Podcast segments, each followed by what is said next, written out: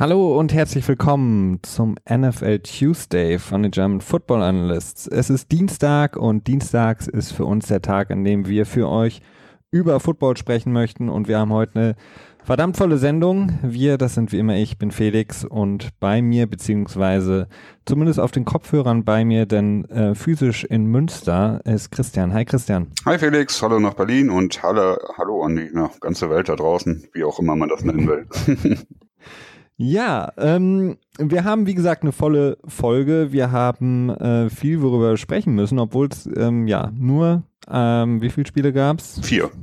vier Spiele am letzten Wochenende, aber das waren die ja, vier interessantesten Spiele. Die acht besten Teams der Liga in der NFL sind aufeinander getroffen in den Divisional Round.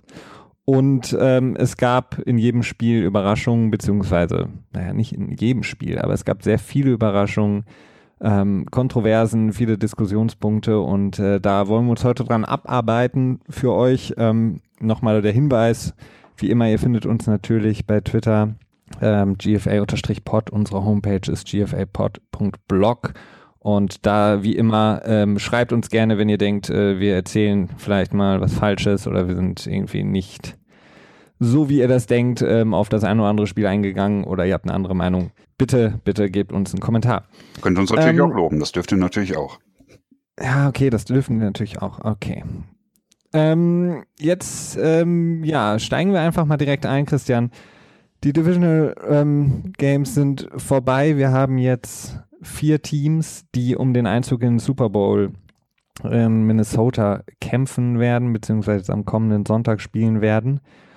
Und äh, wir haben vier Quarterbacks, äh, die ähm, ihre Teams aufs Feld führen werden. Und das sind Keenum, Bortles, Foles und Brady. Und ähm, wie, wie, hoch hältst du die Chance geschätzt, wenn ich dir vor der Saison in unseren ersten Folgen, als wir über die ja, kommende Saison, die Saison gesprochen haben, gesagt hätte, am vorletzten Sonntag oder dem letzten Sonntag, wenn man so will, in der NFL-Saison werden Keenan Bortles, Foles und Brady spielen.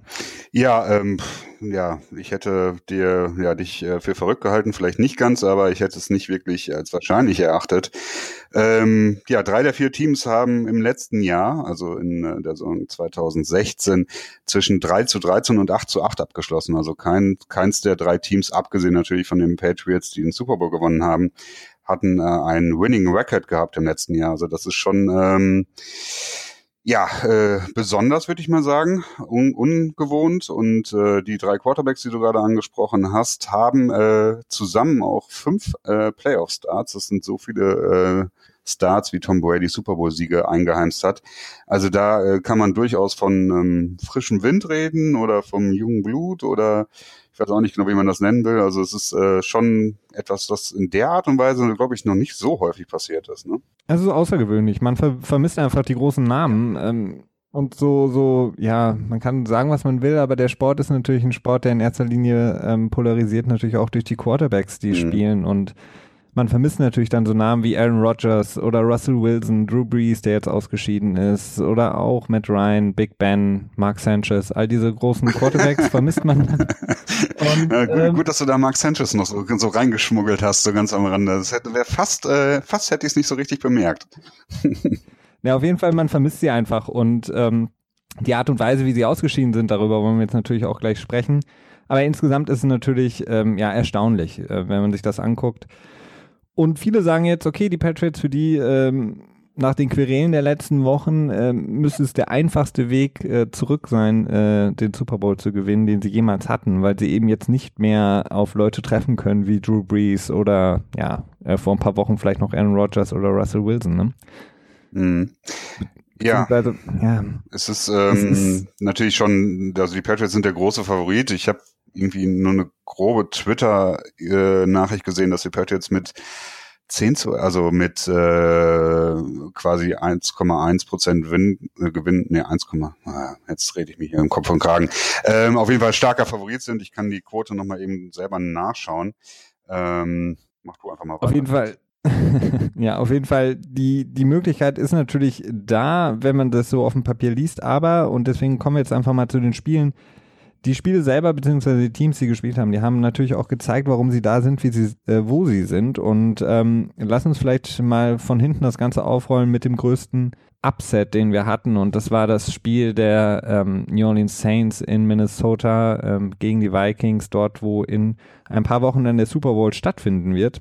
Da hatten wir wirklich eine ja, Berg- und Talfahrt. Also die Saints, die erste Halbzeit komplett nicht äh, präsent beziehungsweise ähm, nicht vorbereitet auf die Defense, die die Vikings aufs Feld geschickt haben. Drew Brees sah zwischenzeitlich etwas äh, verloren mhm. aus. Er wirkte etwas ratlos. Auch Sean Payton, der sonst ja mit seinem Playcalling eigentlich immer wieder überrascht und ähm, immer wieder auch, ähm, ja, den einen oder anderen nur nicht da gewesen oder nicht so oft gesehenen Screen Pass einbaut. Ähm, ziemlich, ähm, ja, wie soll man sagen, pedestrian. Also er war nicht so, nicht so fancy, sage ich mal, mit seinem Playcalling und äh, das hat den Vikings geholfen und die Vikings äh, eine frühe Führung gesprungen und dann kommen die Saints zurück und dann habt ihr alle sicherlich gesehen, dass äh, ja. etwas Minnesota Miracle, hm. Minneapolis ja, Miracle genau, oder, oder, wie man es auch nennen möchte. Ja, ja ähm, das war schon ähm, ein spannendes Spiel. Also ich glaube, es gab irgendwie vier Führungswechsel innerhalb der letzten 90 Sekunden. Habe ich mir das richtig rausgeschrieben hier? Finde ich jetzt nicht, also auf jeden Fall drei oder vier. Also schon eine Menge. Äh, zum Ende hin gab es nochmal echt äh, richtig viel Action. Aber wie du schon sagtest, also das Spiel haben die Saints nicht in der letzten, in der zweiten Hälfte verloren, sondern in der ersten Hälfte. Zwei Interceptions von Drew Brees. Für die eine, gut, das ist natürlich, also die zweite ist natürlich äh, streitbar, ob das jetzt unbedingt seine Schuld ist. Den Ball hat Emerson Griffin abgefälscht, so dass er dann, äh, tja, ich weiß nicht, das kann man jetzt nicht so unbedingt auf Brees Kappe schreiben, aber die erste Interception war ganz klar sein Fehler. Also es, äh, der Ball war äh, furchtbar unterworfen, kam einfach, äh, ich würde mal sagen, so zwei, drei Yards zu früh runter, so dass er dann, was Sendeche oder den Ball? Äh, ja, Sendeche hat genau. abgefangen, ja. Äh, ja, das äh, hat dann natürlich klar für die erste Hälfte gesorgt. Und wenn man dann 17 Punkte hinten liegt, dann wird es schwer zurückzukommen. Die Saints haben es geschafft, auch mit einer ziemlich starken Defens defensiven Leistung dann am Ende, in der dann auch Rookie äh, Williams heißt er, ne? Ja. Der äh, äh, ja später dann nicht mehr so gut aufgefallen ist und so ein sehr schön das Heft schon gefangen hat und dann die Saints wieder zurück ins Spiel gebracht hat. Und dann kam halt äh, das letzte, der, das letzte Play, der letzte Spielzug äh, mit zehn Sekunden auf der Uhr. Stefan Dix fängt den Ball ungefähr an der 35-Yard-Linie, würde ich jetzt mal schätzen, von den Saints und Williams segelt einfach an ihm vorbei und das sieht äh, natürlich unglaublich doof aus, richtig, richtig blöd für ihn, ähm, weil er muss ihn eigentlich nur nur tackeln. Also selbst wenn er ihn auch, selbst wenn er noch out, also Dix noch out of bounds geht, ist nicht optimal. Da muss aber immerhin noch ein knappes 50 Yard Field Goal äh, verwandelt werden. Äh, so ist er dann vorbeigesegelt. Dix ist drin geblieben, konnte zwischenzeitlich sein Glück selber kommen fassen, als er gemerkt hat, dass keiner mehr hin und drumherum ist und er einfach in die Endzone laufen kann. Ja, äh, ah, gut, aber das Spiel haben die Saints nicht in diesem Play verloren, auch wenn sie es effektiv in diesem Play verloren haben. Äh, das äh, geht meines Erachtens eher auf die erste Hälfte. Ja, also der, klar, der letzte Spielzug war natürlich, da kam natürlich alles zusammen. Also Williams, der A, wie du sagtest, äh, vorbeisegelt, also der zum Tackle ansetzt, ähm, aber das wirklich völlig, völlig aus der Reichweite. Und er hätte ja sogar die Möglichkeit gehabt, beispielsweise Dix ähm, einfach den Ball zu fangen zu lassen und ihn direkt zu tackeln in genau. Bounds. Dann wäre das Spiel direkt, direkt vorbei gewesen. Ähm, aber Respekt an Dix, ähm, dass er ähm, gelaufen ist, also dass er es direkt erkannt hat, dass er ähm, freien Weg in die Endzone hat. Denn ich kann mir gut vorstellen, dass ähm, die Coaches ihm Pat Schirmer zum Beispiel, der Offensive Coordinator, wahrscheinlich gesagt hat, ähm, an alle Receiver, wenn ihr den Ball fangt, äh, sofort aus mhm. out of bounds laufen, mhm. sofort äh, die, die Zeit stoppen und dass er das wirklich so schnell realisiert hat, dass er da niemanden mehr hat, dass auch niemand ihn mehr von hinten äh, kriegen kann. Das war schon wirklich ein sehr, sehr guter, gutes Play von Dix, sehr, sehr konzentriert in dem Moment. Und auf der anderen Seite war ich ein bisschen irritiert von, von den Saints, die ähm, nochmal mit vier Leuten da gerusht haben, anstatt ähm, mit dreien und quasi noch einen Verteidiger mehr nach hinten zu beordern, mhm. denn ja, alles, alles andere wäre wär das Spielende gewesen und der Sieg für New Orleans, ähm, wenn sie entweder Dix, ja, in, in Bounds getackelt hätten oder auch das Field Goal wäre jetzt nicht, wie du gesagt hast, ein einfaches Field Goal gewesen, aber du hast recht, in der ersten Halbzeit haben sie das Spiel so ein bisschen aus der Hand gegeben zu früh ähm, ja in Rückstand geraten und die die Vikings haben jetzt ja auch nicht ähm, in der Offense so großartig überzeugt. Also es war jetzt nicht so wie wie man es aus den letzten ja, Wochen in der Regular Season kannte oder in der Mitte der Saison, wo sie wirklich ähm, auch extrem stark dominiert haben. Das war jetzt ähm, relativ ähm, ja, ich will nicht sagen gemächlich, aber sie haben das, das Spiel versucht zu kontrollieren einfach nur. Und ähm, von daher waren die Saints auf jeden Fall in einer guten Position, dann, als sie wieder zurückgekommen sind, aber dann das, der Spielzug, ja, war eine Katastrophe natürlich. Und ähm, ich war dann natürlich auch sehr überrascht, dass ähm, laut Regel der Extrapunkt noch geschossen werden muss. ja, das, äh, das, das mich, äh, ja, das hatte ich irgendwie auch im Laufe dieser Saison quasi erst so richtig realisiert, dass das noch passieren muss. In irgendeinem Spiel ist mir das aufgefallen. Äh, es ist halt nur bei der Overtime. Es ist halt so, dass der Extrapunkt dann halt nicht mehr geschossen werden muss. Ansonsten, das war schon so ein bisschen skurril, ne? dass im Prinzip alle gefeiert haben und äh, irgendwie schon auf dem Feld waren und äh, dann musste noch irgendwie ähm, dafür gesorgt werden, dass man nochmal den Extrapoint äh, dann macht ähm, etwas skurrile Situation. Ja, total bescheuert, dass dann die, die armen Saints-Spieler, die gerade den, den, eine der schlimmsten Niederlage überhaupt in ihrer Karriere, weil viele von denen sind ja verdammt jung, ähm, haben erleiden müssen und dann sind sie in der Kabine und dann kommt auf einmal irgendein vierter, fünfter, sechster Offizieller rein und sagt, jetzt müssen hier nochmal mhm. elf Leute äh, rausgehen äh, für den Extrapunkt. Es sind noch nicht mal elf Leute rausgekommen. Unter anderem der völlig ja, verletzte genau, Panther. Ne? Und mussten sich dann nochmal in diese äh, ja, Cheering Ovation von den Vikings-Fans stellen. Also das war wirklich sehr, sehr skurril. Ja, das war's, das war's definitiv. Allerdings muss ich sagen, also ich ähm, bin ja auch eher so ein äh, Verfechter davon, der sagt, okay, man braucht unbedingt gute Quarterbacks, um äh, ja, langfristig ist vielleicht das falsche Wort, aber ähm, sicheren Erfolg zu haben oder sustained äh, Success. Ich weiß jetzt nicht genau, wie ich das übersetzen soll ins Deutsche, aber das ist ähm, auch nicht so ganz wichtig. Ich denke, ihr wisst schon, was ich meine. Ähm, ja, er hat sich ganz gut geschlagen. Ne? Also Keenum ist jetzt nicht der Grund gewesen, warum ja, wir das Spiel äh, fast verloren hätten, würde ich mal sagen. Ähm, ja, er war keine Katastrophe. Ne? Also er, ich meine, ja, er hat für 318 Yards geworfen, ein Touchdown, Interception. Er hat, er hat es wie gesagt gut gemanagt das Spiel. Also er hat wirklich in einigen Situationen ähm, wichtige äh, Drives am Leben gehalten, wo die Saints dann auch schon wieder an die Tür geklopft mhm. hatten, auch in der zweiten Hälfte. Ähm, das war wirklich gut. Also da hätten sie ja auch durchaus noch das, ja, ein, in einer Situation, glaube ich, nochmal ein Field Goal, waren sie fast schon dran in der, in der Field Goal Nähe. Also er hat es wirklich gut gemanagt, aber das hat er ja das ganze Jahr mhm. über auch gemacht. Also er ist jetzt nicht immer aufgefallen als ähm, der präziseste Quarterback vielleicht. Ich meine, selbst sein Head Coach hat vor dem Spiel ja gesagt, ähm, dass äh, in einer Besprechung, glaube ich, mit den beiden Moderatoren äh, Joe Buck und ähm, äh, Aikman. Nee, doch. Aikman, ja. Ja, ja. ja und ähm, da hatte ja selbst der, der Head Coach der Vikings, Mike Zimmer, gesagt, dass wenn sie zurückliegen sollten in dem Spiel, hätte er auch kein Problem damit, auf Sam Bradford, der wieder reaktiviert mhm. wurde, zurückzugreifen, weil der ist der bessere Passer von beiden. Also der kann präziser werfen, ähm, ist da sicherer. Aber Keenum hat es halt einfach ähm, sehr, sehr gut gemanagt und seine Mobilität hilft ihm da natürlich. Ja, definitiv. Ähm, man muss auch dazu sagen, dass die Offensive Line äh, einen verdammt guten Job gemacht hat an dem Tag. Also er hätte echt äh, durchaus äh, Zeit gehabt, um ein Zelt aufzuschlagen, wie so schön ganz gerne mal im Amerikanischen gesagt wird, ähm, in der Pocket. Also muss man schon sagen, schon ein interessantes Spiel.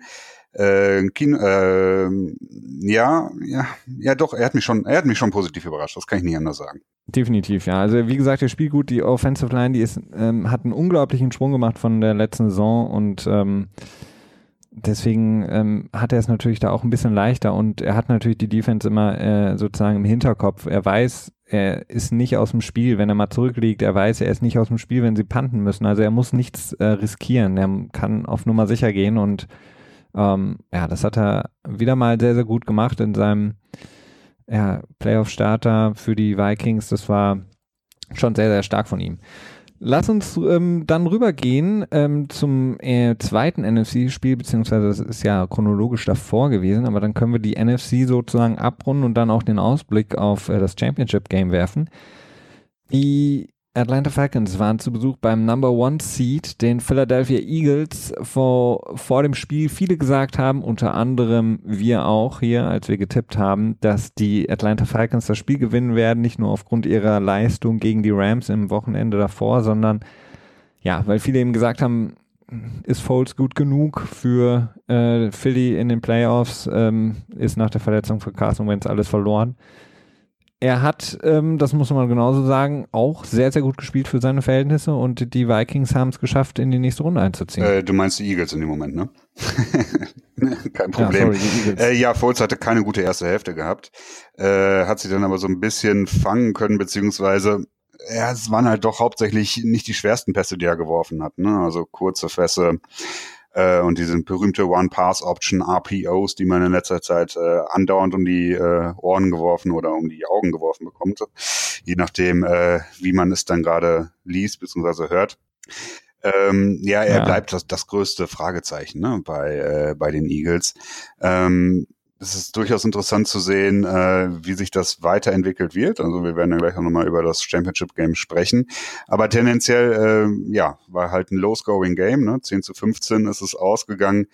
Und ähm, tja, Respekt. Ja, also ich meine, ich, ich fand, ich fand Foles hat schon sehr, sehr gut gespielt. Also ich, klar, er hat, hat einen jetzt nicht vom Hocker gehauen, aber ähm, er hat das gut gemacht. Also er, er ich meine, die sind rausgekommen, haben den ersten Spielzug direkt, äh, sind sie äh, direkt mit einem tiefen Pass gestartet. Ähm, die, da hatten sie dann Glück, der Ball ist quasi in der Luft mhm. hängen geblieben durch den Wind, der da im Stadion herrschte und ähm, hätte genauso gut auch intercepted werden können, aber sind mit einer Pass Interference davongekommen. Aber ähm, ja, man hat ihm direkt quasi so die, die Schlüssel in die Hand gegeben und hat gesagt, okay, found äh, Richtung Championship Game und er hat, äh, ich finde, er hat es gut gemacht, weil du kannst es, glaube ich, nicht ausschalten, dass du die ganze Woche über ja. hörst, okay, jetzt bist du als Quarterback drin und oh mein Gott, hätten wir doch nur Carson Wentz weiter gehabt, der MVP der Liga, bla bla bla.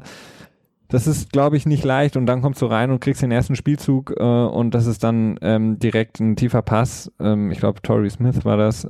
Das ist, ähm, da hat er aber, finde ich, sehr, sehr gut drauf reagiert und hat insgesamt gut gespielt. Ich glaube, 23 von 30 hat er am Ende. Also Klar, das waren viele Dump-Offs, also keine wirklich schwierigen Pässe oder äh, gefährlichen Pässe, aber auch das musst du äh, ja, richtig spielen. Und die, die, die Falcons sind jetzt auch natürlich ähm, in der Defense, die verdammt stark gespielt hat in den letzten ähm, paar Wochen. Ja, das äh, kann man schon so sagen. Also ich bin da etwas skeptischer bei seiner Leistung.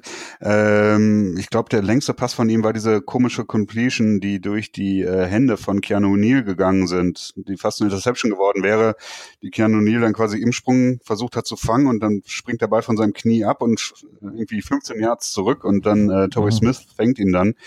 Äh, ich glaube, das war einer seiner, zumindest einer, einer seiner längsten Completions. Ähm, ja gut, aber er hat das, er hat das Spiel halt auch gemanagt, ne? Und das ist ja auch erstmal schon mal eine Qualität, die nicht jeder Quarterback unbedingt hinbekommt. Insofern muss man ihm das natürlich auch definitiv dann in dem Moment zugute heißen, ne?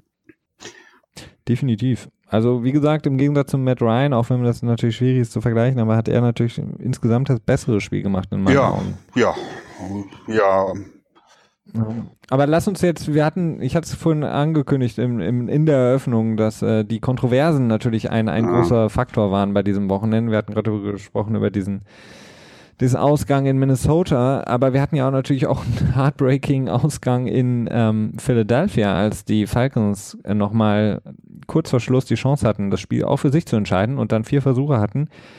Äh, ich glaube, von der neuen Yard genau. war das, oder ja, und also das, das war, das ist wirklich, das kann man wirklich als Kontroverse bezeichnen. Ne? Also vier, vier Versuche von der neun Yard Linie und allein das Play Calling dann. Ne? Also eine Fade Out, ein Shovel Pass zum zum dritten Running Back oder so war das, glaube ich. Ne?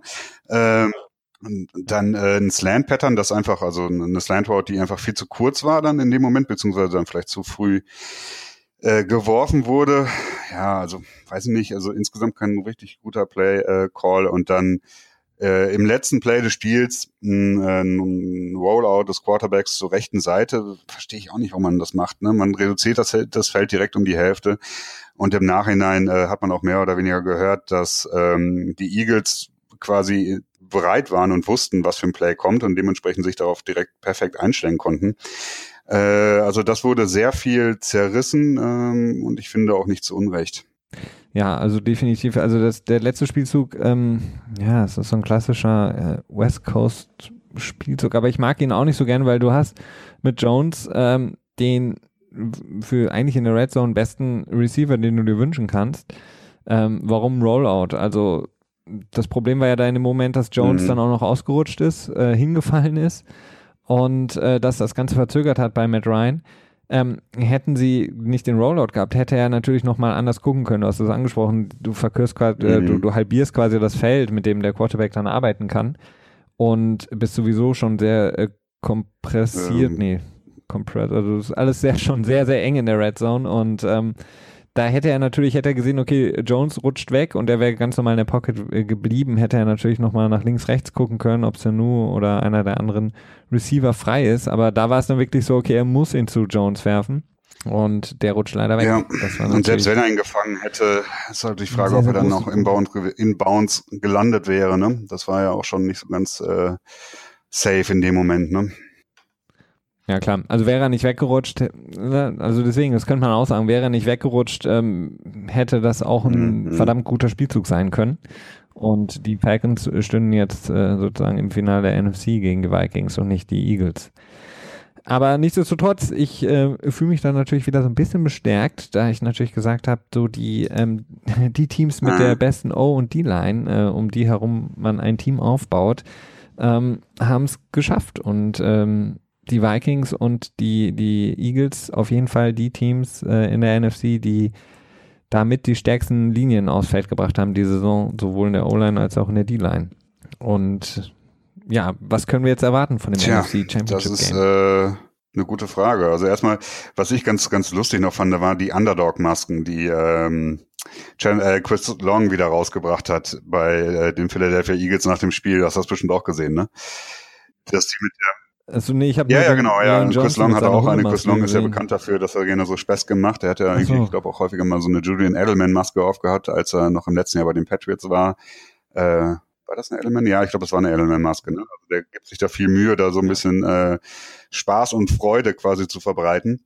Ähm, stand dann da auf dem Feld und ähm, auch mit, mit Lane Johnson war der andere, ne? Genau.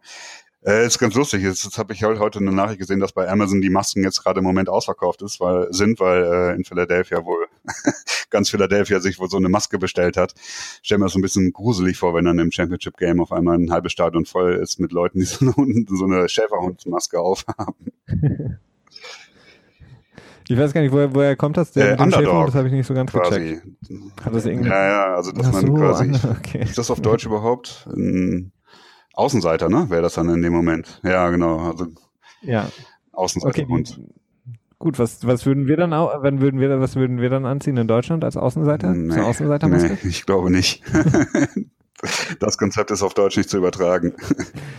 Okay, aber ich, ich hab's, okay, da stand ich aber auch auf dem Schlauch, aber ich hab's nicht gecheckt, was das sein sollte. Ich dachte, nee, nee, irgendwie nee, Hundefan oder so. Nee, nee, man sagt ja auch manchmal, äh, dass man der Dog, also nur der Dog, ne, und nicht, nicht mehr mehr Underdog. Ich glaube, das ist da schon relativ äh, ja, geflügelt.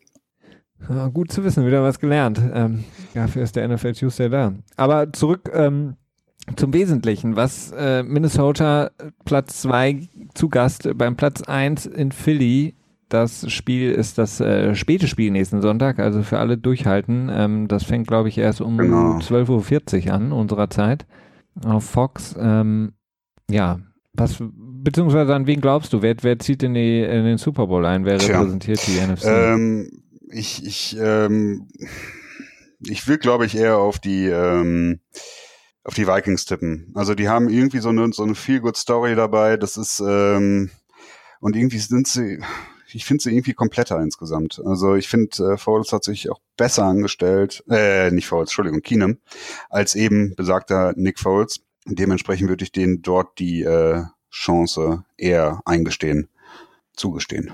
Okay.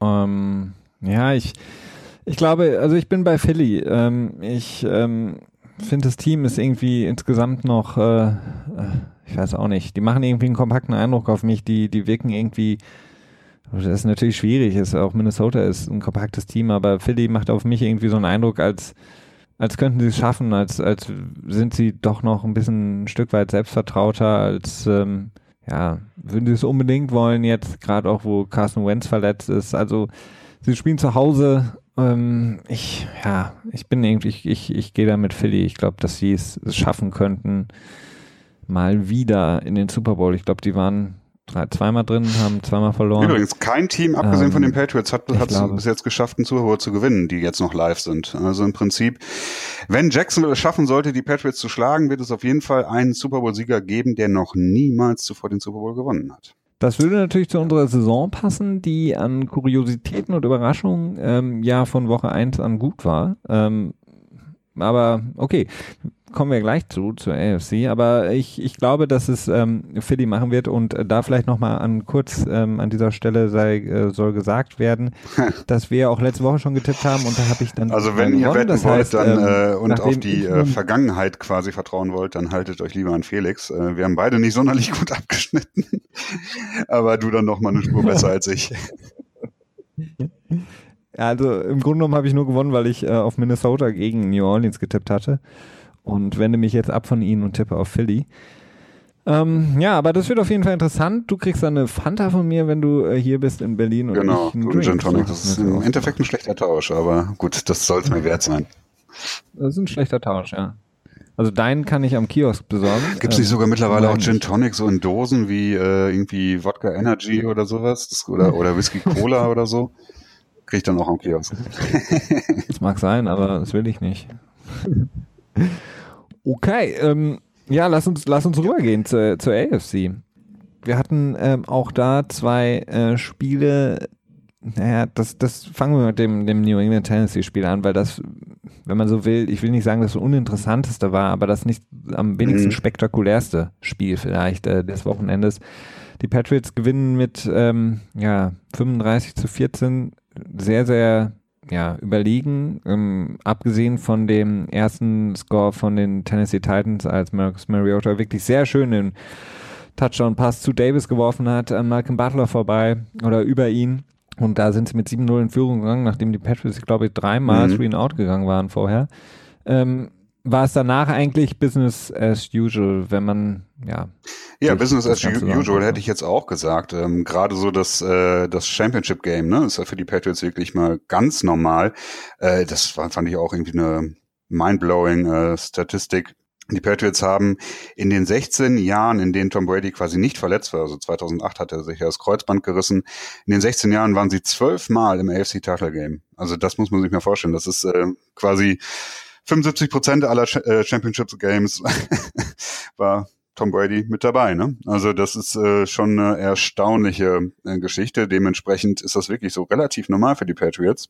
Ähm, haben sich in dem Spiel auch eigentlich, tja, keine Blöße. Also ich, ich hatte, ich weiß nicht, ich hatte dir ziemlich früh GG geschrieben, als wir das äh, das ist, macht Christian auch gerne mal na, nach dem ersten Touchdown nach, wenn noch irgendwie im ersten ja, Quarter ja, zehn Minuten ja. auf der Uhr sind.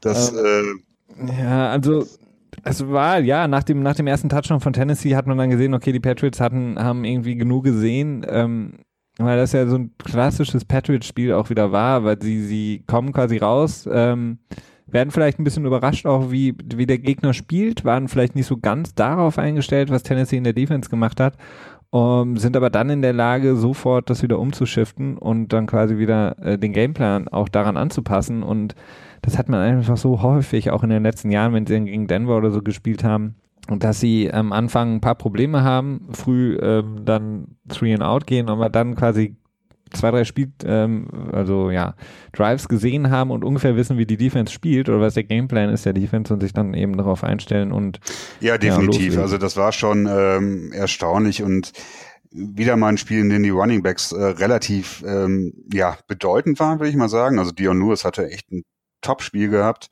Äh, für 62 Yards gerusht bei 15 Versuchen, was jetzt noch nicht unbedingt weltbewegend ist, aber hat gleichzeitig auch neun, neun ähm, Pässe gefangen für 80 Yards.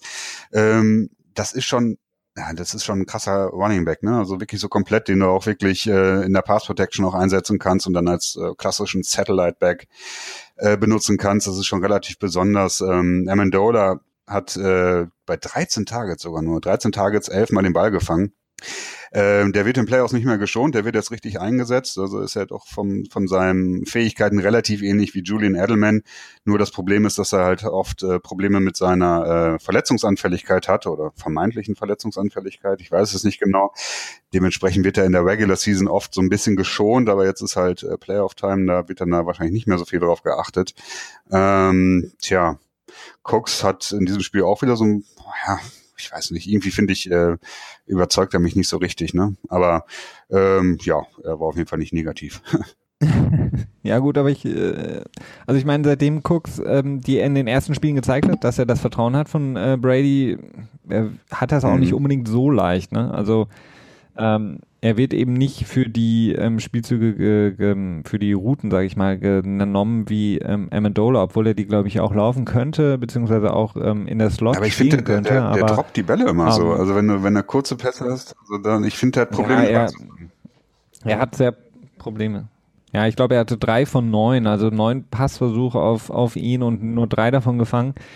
Ähm, Klar, aber sonst wird er natürlich einfach auch immer wieder genutzt aufgrund seiner Schnelligkeit, um das Spiel ähm, in die, die Länge zu ziehen, um die Defense äh, zum Laufen zu bringen. Und ähm, Brady ist natürlich auch mal sehr, sehr schnell mhm. weg von seinen Receivern. Also sobald Brady ähm, bei, ob, ob das schon, schon vor dem Snap ist oder kurz danach sieht, okay, ähm, ist mir zu gefährlich, ist er sofort weg von dem Receiver und ähm, findet dann meistens eben dieses klassische ähm, ja, Security Blanket in Amendola, die der, der dann eben ja in die die kurze kurze Route gelaufen ist und dann eben sitzt und wartet. Ähm, wobei Amendola bei dem Spiel natürlich auch deutlich mehr gemacht hat als sonst, aber ähm, ich würde Cooks dann nicht zu sehr abschreiben. Also seine, seine Präsenz bringt eben auch sehr ja. viele Lücken für Amendola nee, das, das, und Gronk. Das darf man jetzt auch nicht falsch verstehen. Also ich glaube auch nicht, dass er irgendwie ein totaler Bast ist, aber ähm, ist halt schon so für einen First-Round-Pick da erwartet man sich wahrscheinlich. Ja, ja 1000 Yards. Wie, ne? Also so ist es halt nicht so das, was man ist nicht so das, was man sich halt erwartet hätte. Also vielleicht ist es auch ein bisschen schlecht formuliert. Also ich glaube, dass er insgesamt äh, schon eine Bereich, definitiv eine Bereicherung für das Team ist. Aber schlussendlich ist er doch irgendwie so das, das ähm, dritte oder vierte Ziel quasi, wenn man so möchte. Also das als erstes kommt natürlich dann irgendwie Gronk oder so und dann ist weiß nicht, Amendola in wichtigen Spielen bestimmt auch noch eher vor ihm, dann die Running Backs. Also irgendwie, ja, gut. Aber jetzt äh, vertiefen wir uns, glaube ich, auch ein bisschen zu sehr da drin, ne? Ja, aber vielleicht doch noch ein Satz. ähm, ich meine, Brady hat jetzt nach äh, seinen gefühlt 30 Jahren in der Liga, ähm, nachdem er äh, Randy Moss nicht mehr hatte, sich quasi wieder neu einstellen müssen auf so einen Spieler. Und das hat jetzt halt sehr, sehr lang gedauert natürlich auch. Und ich glaube, Brady ist es einfach noch nicht so gewohnt. Also er guckt natürlich immer ja. nach Welker oder Edelman oder Emmett Ja, aber die Defense, um, ähm, ne, die dürfen wir natürlich auch nicht vergessen. Also 8-6, äh, Franchise Record für die Patriots äh, in einem Spiel in den Playoffs. Das ist schon äh, nicht ohne und äh, durchaus auch überraschend. Ne? Also wenn man gesehen hat, wie die Patriots Defense in das Jahr gestartet ist, äh, da hatten sie irgendwie innerhalb der ersten vier Spiele, ich glaube, ah, ich weiß nicht genau, wie viele Punkte äh, zugelassen, aber unglaublich viel und ähm, auch yardsmäßig und seitdem, also seit Woche 5, sind sie irgendwie auch eine Top 5 Scoring Defense geworden, ähm, haben Ewigkeiten auch weniger, selten mehr als 17 Punkte zugelassen. Und auch dieses Mal wieder, ne? Also so langsam muss man mit der Defense wohl rechnen. Ja, definitiv. Vor allen Dingen ist es ja sehr erstaunlich, dass sie es geschafft haben gegen Max Mariota, der ähm, es wirklich nicht geschafft hat. Und das ist eben so ein Ding, so ein klassisches Coaching-Ding, dass er es nicht äh, geschafft hat, aus der Pocket eben rauszubrechen, weil die Patriots eben wirklich das, was äh, Bill Belichick ja immer ähm, den Leuten einprügelt, würde ich mal sagen, ähm, diese die Ecken zuzumachen, mhm. also außen an der Line quasi so ähm, zu rushen, dass Mariota da nicht rausschlüpfen kann. Und viele der Sacks kamen eben auch durch die Mitte. Also sie haben, haben das gut gemacht und dass ähm, Mariota da doch dann achtmal gesackt wird, das hat mich auch überrascht. Ähm, sonst die, das Backfield der Patriots ist halt verdammt stark. Ähm, Dietrich Wise Jr., der Rookie, den viele schon mit Chandler Jones vergleichen, der ja nach Arizona geschickt wurde und jetzt die Saison Sack-Leader war in der NFL.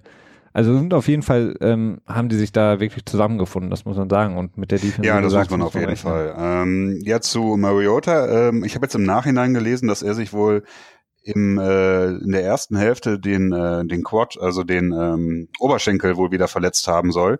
Das ist ja eine Verletzung, die er auch, glaube ich, in der Saison mehrmals ja. Probleme mit hatte und weswegen er auch aussetzen musste. Ähm, man hat es gesehen, ich glaube, äh, mindestens für einmal Third and Seven ist er, glaube ich, selber gerusht. Ich ähm, habe das noch so im Bild. Es war auf jeden Fall noch in der, in der ersten Halbzeit. Das wäre dann natürlich eine gute Erklärung, warum es dann später nicht mehr geklappt hat, weil er einfach nicht mehr gut laufen konnte. Ähm, ist natürlich immer mhm. gefährlich, diese mobilen Quarterbacks, ne? Und dann, wenn wir, gerade wenn man diese Third and Medium Situation hat oder auch meinetwegen länger, äh, ja, ist natürlich, hat den Titans dann auf jeden Fall nicht geholfen.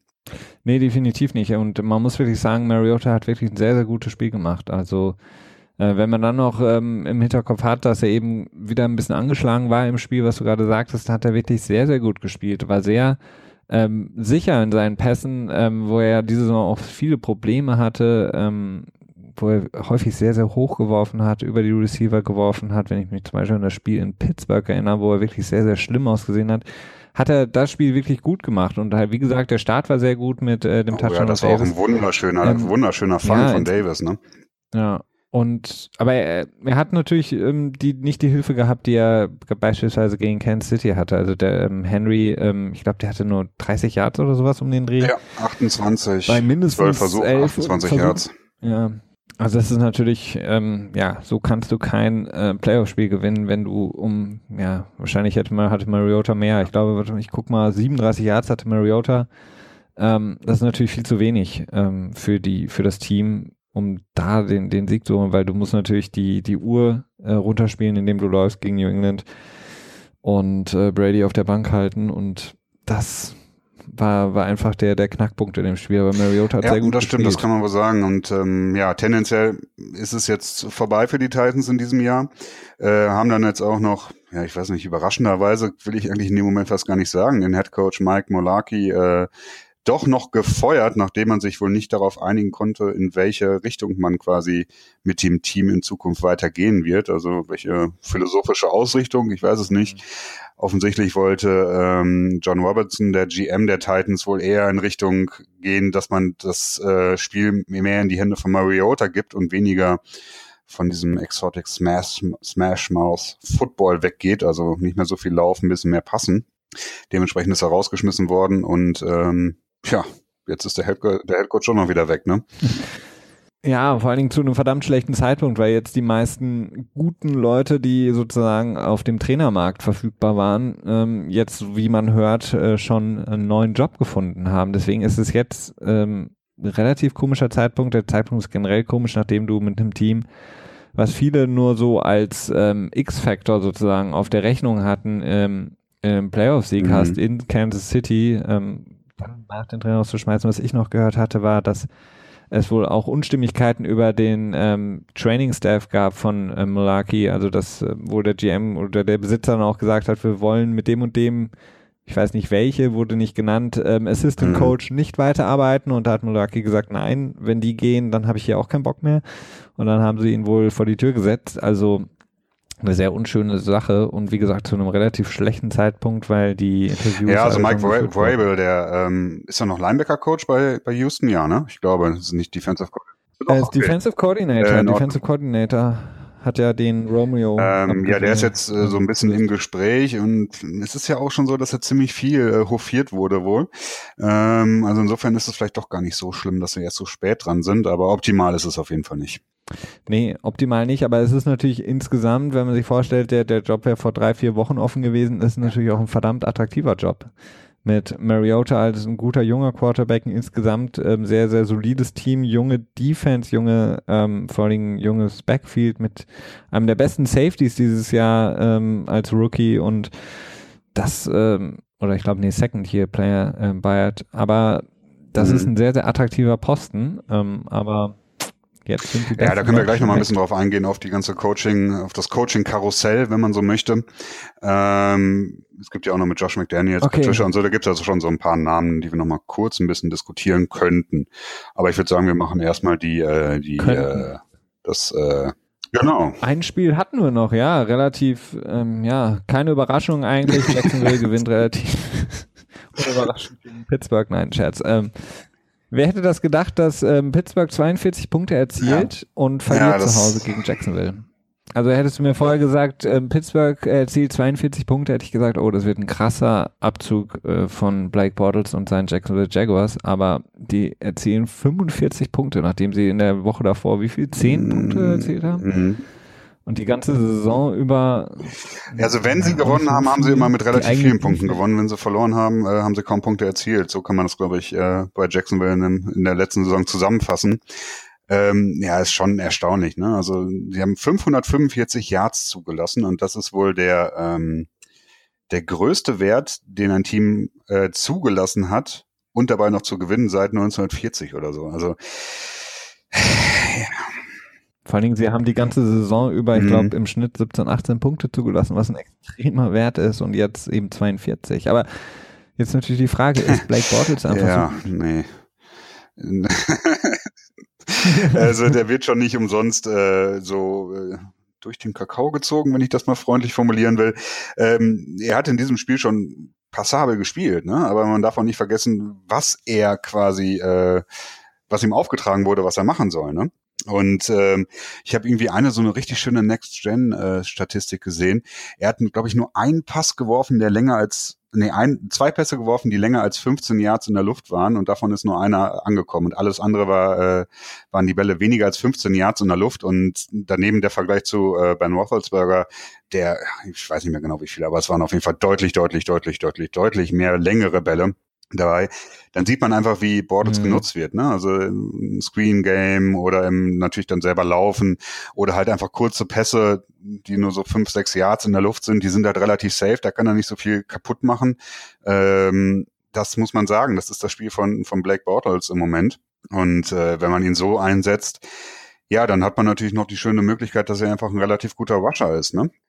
Ja, definitiv, aber ähm, das war nicht, also da muss, ja, beziehungsweise Blake Bottles hat es insofern okay oder gut gemacht, weil er eben die Pässe, die er letzte Woche oder die Woche davor gegen mhm, äh, ja. Buffalo wirklich verworfen hat, diese kurzen Pässe zu den Running Backs, zu den Titans, die hat er diesmal äh, wirklich an den Mann gebracht und da, dadurch sind sie eben schnell in Führung gegangen. Dieser erste Drive war, also ich war sehr, sehr überrascht, wie sie den gespielt haben, aber dann wurde es relativ offensichtlich, wie sie spielen und ich habe mich dann eher gewundert, warum äh, Pittsburgh nicht die Defense mal umstellt, sondern im Grunde genommen immer weiter gespielt haben und äh, sich haben immer wieder überraschen lassen von ähm, dem beispielsweise ähm, TJ Yeldon aus dem Backfield. Das waren so Sachen, mhm. die ich habe ich nicht verstanden, weil Blake Bortles hatte zu dem Zeitpunkt nicht einen wirklich tiefen Pass geworfen und sie haben immer mit, oder die Steelers meistens mit äh, zwei, zwei äh, tiefen Safeties gespielt und ich habe mich einfach gefragt, okay, mhm. irgendwann müssen sie das doch mal mhm. umstellen, aber sie haben es nicht gemacht.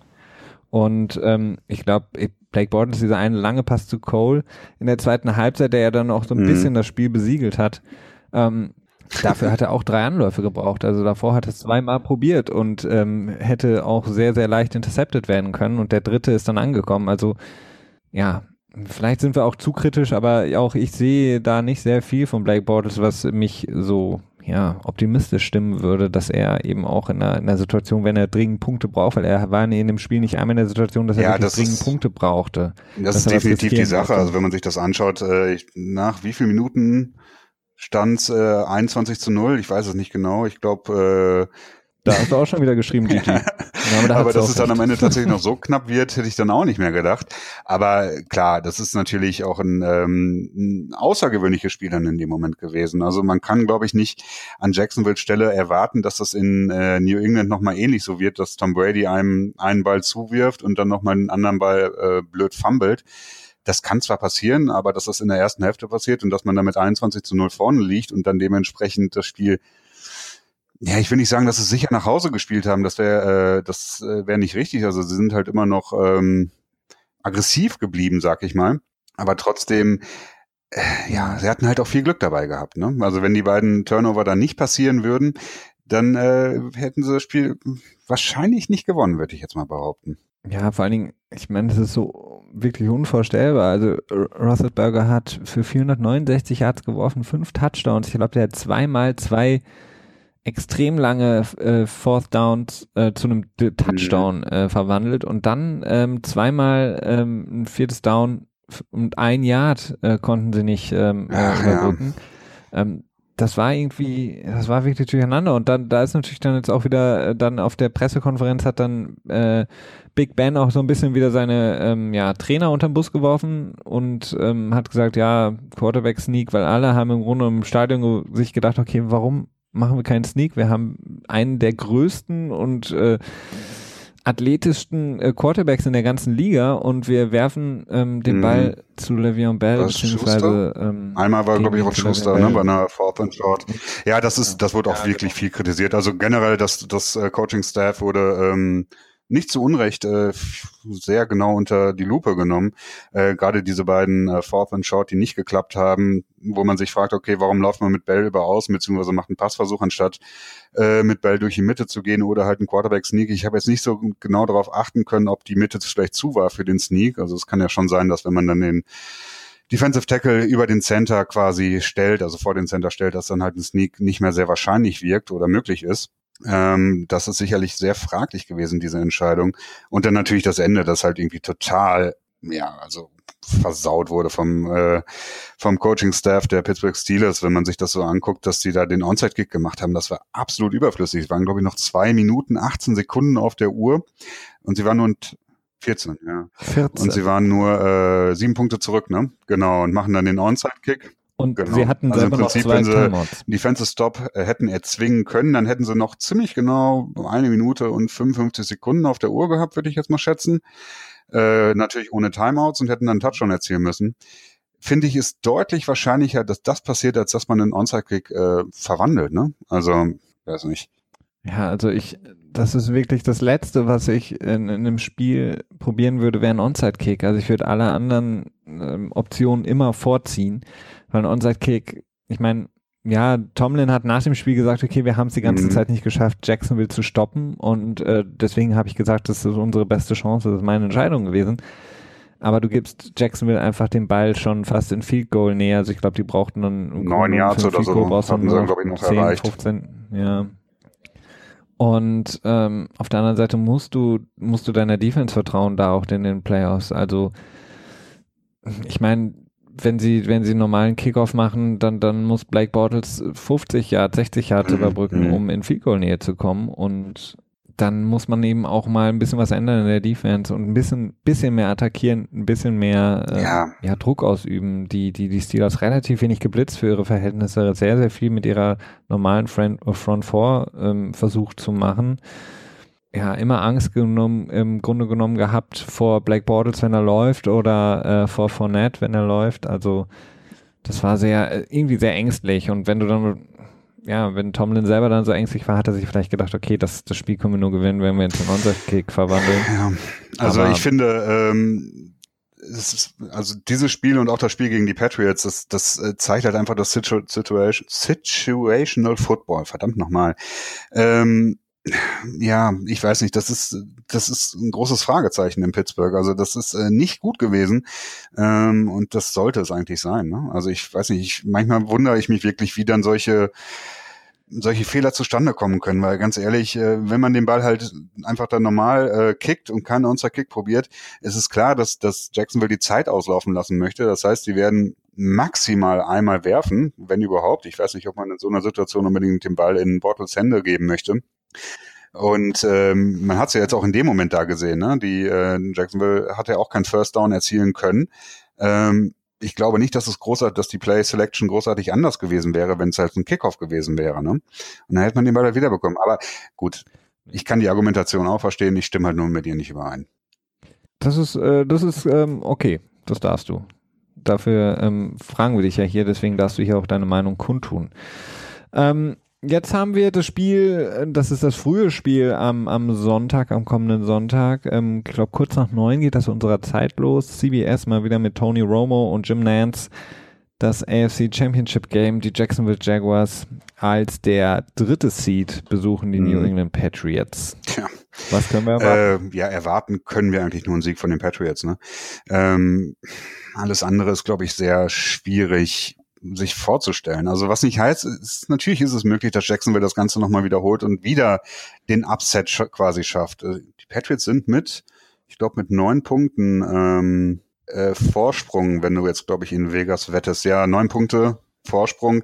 Das ist schon ein ziemlich großer Spread. Ähm, ich finde ihn auch nicht, nicht ungerechtfertigt, weil, ja, ich weiß es nicht. Also irgendwie, ich kann mir schwer vorstellen, dass Jacksonville es nochmal schafft, so viele Punkte aufs Board zu bringen.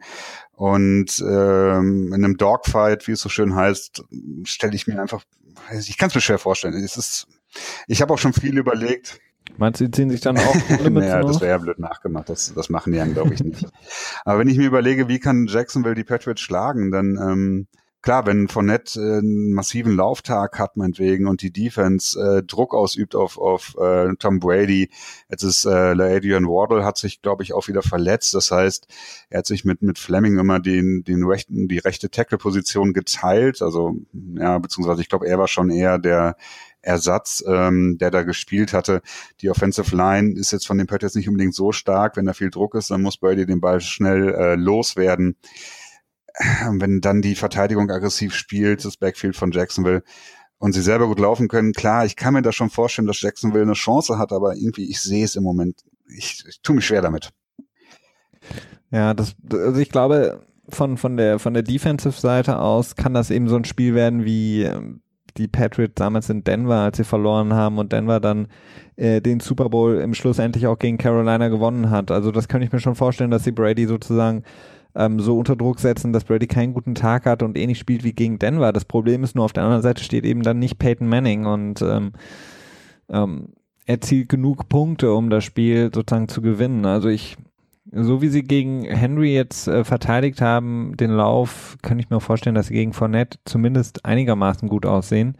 Und ähm, ich, ich glaube, dass ja, sie sich ein bisschen unterscheiden. Da, also ich glaube, sagen, dass Henry ein bisschen mehr in die in die Stärken der der Laufverteidigung der Patriots reingespielt hat, weil er eher so ein größerer ähm, wuchtigerer und nicht so ein, so ein schneller Running Back ist. Und da sind die Patriots, glaube ich, etwas besser aufgestellt. Ähm, Gerade so das, der Lauf über, über Außen war ja immer ein großes Problem für die Patriots in, in, der, in der Saison. Ähm, also ich sehe da schon eine mögliche Schwachstelle, aber ja, es ist halt immer schwer zu sagen. Also aber Fournette ist einer der, der, der größten, das größte Kaliber, was auf die zukommt. Ja, aber er ist agiler als Henry, finde ich. Ah, ah, okay, das ja, könnte sein. Also ich, ich weiß nicht, also die, die Sache ist, glaube ich, es, es wird, glaube ich, so ein Spiel, ähm, wo relativ schnell klar werden sein wird, in welche Richtung sich das entwickelt. Also ich glaube, wenn die Patriots es schaffen, relativ früh zu scoren, auch äh, regelmäßig äh, lange Drives zu haben, ohne dass jetzt unbedingt immer scoren, ähm, wird es verdammt schwer für Jacksonville, wenn Jacksonville es ähnlich schafft wie gegen Pittsburgh, mhm. einen frühen Turnover zu kreieren. Ähm, Brady ist jetzt beispielsweise, wenn er unter Druck gesetzt wird, nicht so stark, auch in dieser Saison nicht so stark gewesen. Ähm, wird interessant sein. Ich bin auch mal gespannt, ob, ob Jacksonville genauso spielt wie gegen, wie gegen Pittsburgh und ähm, das quasi zulässt. Also auch sie haben extrem wenig geblitzt, haben quasi nur mit ihrer Front Four äh, versucht, äh, Big Band zu, unter Druck zu setzen und haben im Grunde genommen all ihre Glück mit ihren, ja, muss man ja wirklich sagen, großartigen Linebackern und Defensive Backs ähm, sozusagen aufgenommen. Und da bin ich mal gespannt, ob sie es genauso angehen oder ob sie sagen, okay, wir setzen Brady von Anfang an noch. Ja, das wird äh, spannend zu sehen, äh, sehen, zu sehen zu sein. Ja, zu sehen zu sein.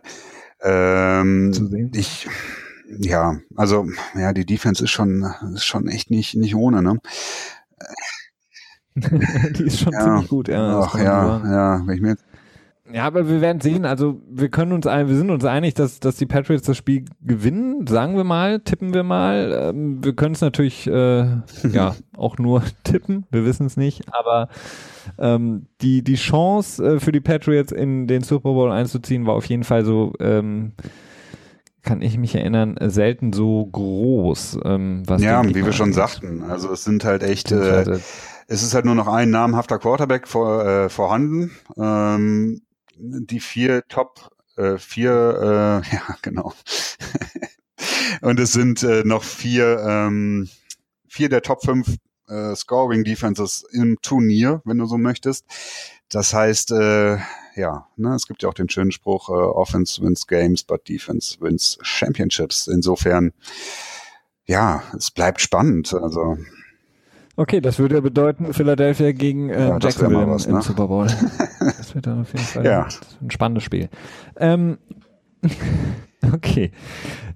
Okay, das haben wir erstmal soweit abgearbeitet. Es gibt vielleicht noch, das äh, können wir direkt mal anfügen, ein, zwei ähm, Verletzungsnachrichten, die wir auf jeden Fall noch mitgeben wollen für die ähm, jetzt anstehenden Spiele, die Championship Games, äh, die beiden am Wochenende, am Sonntag. Und zwar einmal der Safety der Vikings mit dieser großartigen Interception. Andrew Sendejo hat sich ähm, ja am Kopf verletzt, Gehirnerschütterung. Er ist in dem sogenannten Concussion Protocol. Ähm, wir wissen bisher noch nicht, wie es um ihn steht, ob er spielen wird. Ähm, ich würde eher sagen, er spielt nicht, weil das nicht so gut aussah. Er ist auch relativ schnell in die Umkleide gekommen äh, innerhalb dieses ähm, Protokolls, über das wir ja auch schon häufig gesprochen haben und seine Ineffektivität. Ähm, das wäre natürlich ein herber Rückschlag für die mhm. Vikings, denn er hat jetzt nicht nur in dem Spiel gezeigt, dass er extrem wichtig ist neben ähm, Harrison Smith auf der Position.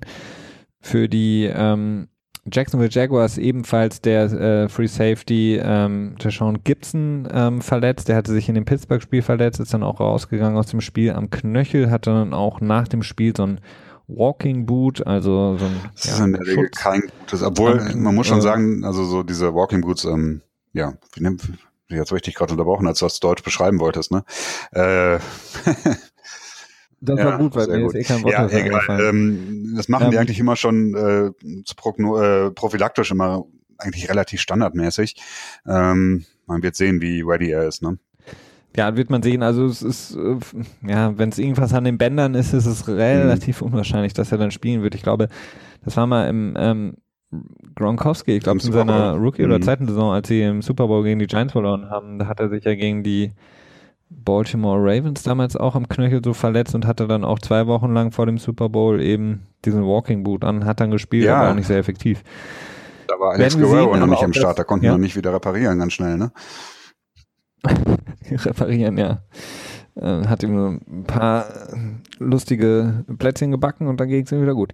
Ähm, das heißt, das auch wäre natürlich auch ein herber Rückschlag für Jacksonville, denn Gibson hat die Saison auch verdammt stark gespielt, ähm, ist so ein bisschen die ähm, äh, Veterans Presence, also der Veteran in dem Backfield der, der Jaguars, der das so ein bisschen leitet und führt, die jüngeren Cornerbacks.